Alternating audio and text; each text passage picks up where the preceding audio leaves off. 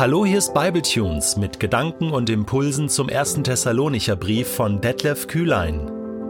Der heutige Bibletune steht in 1. Thessalonicher 5, die Verse 23 bis 28 und wird gelesen aus der neuen Genfer Übersetzung. Gott selbst, der Gott des Friedens, helfe euch, ein durch und durch geheiligtes Leben zu führen. Er bewahre euer ganzes Wesen, Geist, Seele und Leib damit wenn Jesus Christus, unser Herr, wiederkommt, nichts an euch ist, was Tadel verdient. Der, der euch beruft, ist treu. Er wird euch ans Ziel bringen. Betet auch für uns, Geschwister. Grüßt alle Geschwister mit einem Kuss als Ausdruck dafür, dass ihr alle zu Gottes heiligen Volk gehört. Ich mache es euch vor dem Herrn zur Pflicht, diesen Brief allen Geschwistern vorzulesen. Die Gnade unseres Herrn Jesus Christus sei mit euch. Er wird euch ans Ziel bringen. Er wird euch ans Ziel bringen. Ich habe mir diesen Satz in dem heutigen Bibeltext fett unterstrichen. Denn dieser Satz ist so gut. Dieser Satz beschreibt Gott, wie er ist. Gott ist gut. Wenn es ein Wesen gibt in diesem ganzen Universum, was gut ist, dann er, unser Vater im Himmel. Paulus bläst zum großen Finale. Letzte Worte an die Thessalonicher. Es sind die vorletzten Worte, denn es kommt noch ein zweiter Brief. Den werden wir uns bei Bible Tunes natürlich auch irgendwann mal anschauen. Vielleicht schon in naher Zukunft, wer weiß. Paulus beschreibt Gott. Er sagt, Gott selbst, der Gott des Friedens, der Gott des Shaloms, des ganzheitlichen Friedens, innen wie außen, oben wie unten, er selbst helfe euch, ein durch und durch geheiligtes Leben zu führen.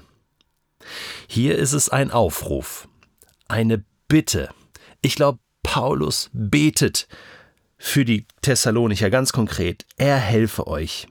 Im Sinne von, er wird euch auch helfen. Ein geheiligtes Leben zu führen, du musst dich nicht selbst abstrampeln.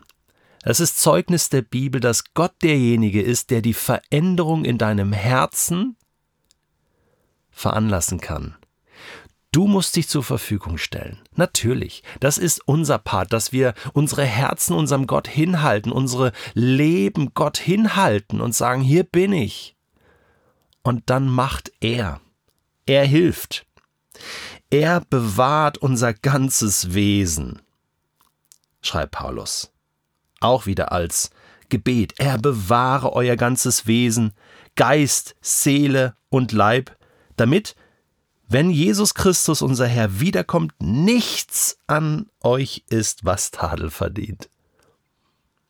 Auch hier wieder, das tut Gott in unserem Leben. Ein kleiner Exkurs zum Thema Geist, Seele und Leib. Das ist auch so in der deutschen Sprache ähm, präsent. Wir unterscheiden Geist, Seele und Leib, auch wenn wir nicht immer ganz sicher sind, was wir zum Beispiel mit Seele meinen, oder? Er bewahre euer ganzes Wesen, Geist, Seele und Leib, schreibt Paulus. Was meint er? Ganzes Wesen, das heißt ganzheitlich, uns als ganze Menschen. Diesen Begriff der Ganzheit, das kommt aus der hebräischen Sprache, aus dem hebräischen Denken. Da gibt es diese Unterteilung von Geist, Seele und Leib nicht im Denken. Natürlich gibt es verschiedene Begrifflichkeiten. Es gibt da auch einen Begriff für Geist, Ruach, es gibt einen Begriff für Seele, Nefesh, es gibt auch einen Begriff für Leib, für den Körper. Aber das wird immer als Ganzes gedacht. Da gibt es keine Trennung. Also äh, die Seele zum Beispiel, die Nefesh, ist nicht etwas im Menschen und schon gar nicht etwas, was den Menschen nach dem Tod sozusagen verlässt. Äh, kommt dir dieses Denken bekannt vor? Nein, nein, im hebräischen Denken ist, ist der ganze Mensch ist Seele. Das ist jetzt ein bisschen strange. Ähm, wenn du ähm, im Schöpfungsbericht liest, heißt es, und er gab dem Menschen den, den, blies dem Menschen den Ruach ein, den, den Atem Gottes, und dann heißt es, der Mensch wurde eine lebendige Seele.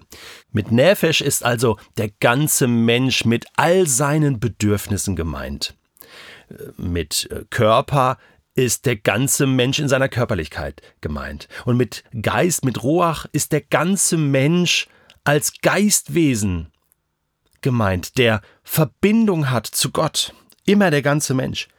Und was jetzt cool ist, ist, dass Paulus natürlich weiß, er spricht hier mit Griechen. Und die sind ein bisschen anders drauf, anders geprägt, nämlich von Platon, der diese Trennung von Geist, Seele und Leib in seiner Philosophie ähm, ähm, definiert hat.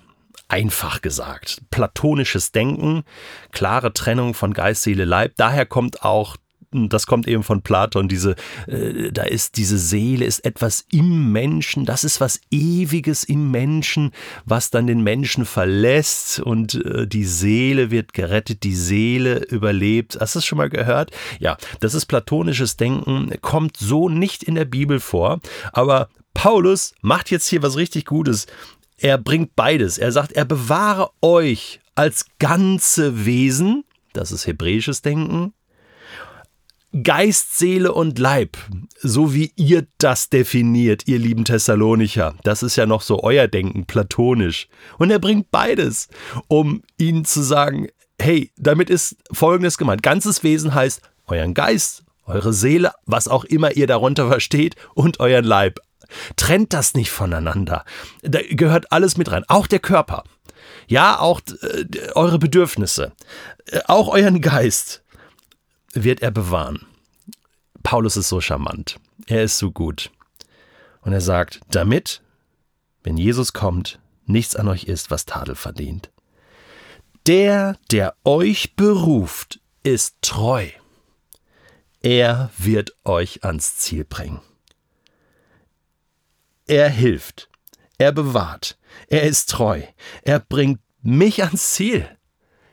Er bringt dich ans Ziel. Weißt du was? Das entspannt. Das gibt mir so eine Gelassenheit im Glauben. Oh, so gut zu wissen, dass Gott treu ist, auch wenn ich untreu bin. So gut, dass Gott mich ans Ziel bringt, trotz meiner Fehler. Dass er mir Kraft gibt, wenn ich schwach bin. Ja, sogar sagt, rühme dich deiner Schwäche, Detlef. Denn so wird meine Gnade in deinem Leben noch größer. Das sind so mutmachende Sätze. Ich lerne diesen Satz jetzt auswendig. Der, der euch beruft, ist treu. Sprich es aus. Sprich mir nach. Der, der euch beruft, ist treu. Er wird euch ans Ziel bringen. Oder wandel diesen Vers um. Der, der mich beruft, ist treu. Er wird mich ans Ziel bringen. Und das ist eine geistliche Wahrheit. Schreib diese Wahrheit über dein Leben. Nimm sie als Fundament. Der, der mich beruft, Gott hat mich berufen. Er ist treu. Er wird mich ans Ziel bringen. Amen. Amen. Betet auch für uns Geschwister. Jetzt gebt er den Thessalonichern auch mal äh, einen kleinen Auftrag. Hey, wir beten so viel für euch. Wisst ihr was? Geschwisterschaft bedeutet, ihr könnt auch für uns beten. Hey, lasst uns füreinander beten, auch heute. Ich bete für dich als Hörerin und Hörer. Du darfst auch für Bibletunes beten, darfst auch für mich beten als Sprecher, als äh, Leiter von Bibletunes GmbH. Grüßt alle Geschwister mit einem Kuss als Ausdruck dafür, dass ihr alle zu Gottes heiligen Volk gehört. Ist das nicht genial? Das ist so bei den Orientalen. Man küsst sich, in der Schweiz küsst man sich dreimal, in Frankreich zweimal, in Deutschland umarmt man sich oder gibt sich einen Hack äh, äh oder in Corona-Zeiten einfach nur die Faust äh, oder ein Winken. Ähm, bitte nimm diesen Kuss jetzt digital entgegen. Ich, ich küsse euch alle digital. So darf ich das jetzt und ihr versteht das auch hey, es ist so cool, dass wir gemeinsam zu seinem Volk gehören. Ist das nicht genial? Und interessant, ihr alle gehört zu Gottes heiligen Volk.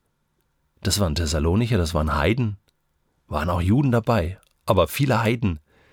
Hey, wir als Nichtjuden gehören zu Gottes heiligen Volk. Hier haben wir es schwarz auf weiß. Yes! gebt euch ein Küsschen dafür und sag, hey, du gehörst dazu. Fühle dich, fühle dich geküsst und gedrückt.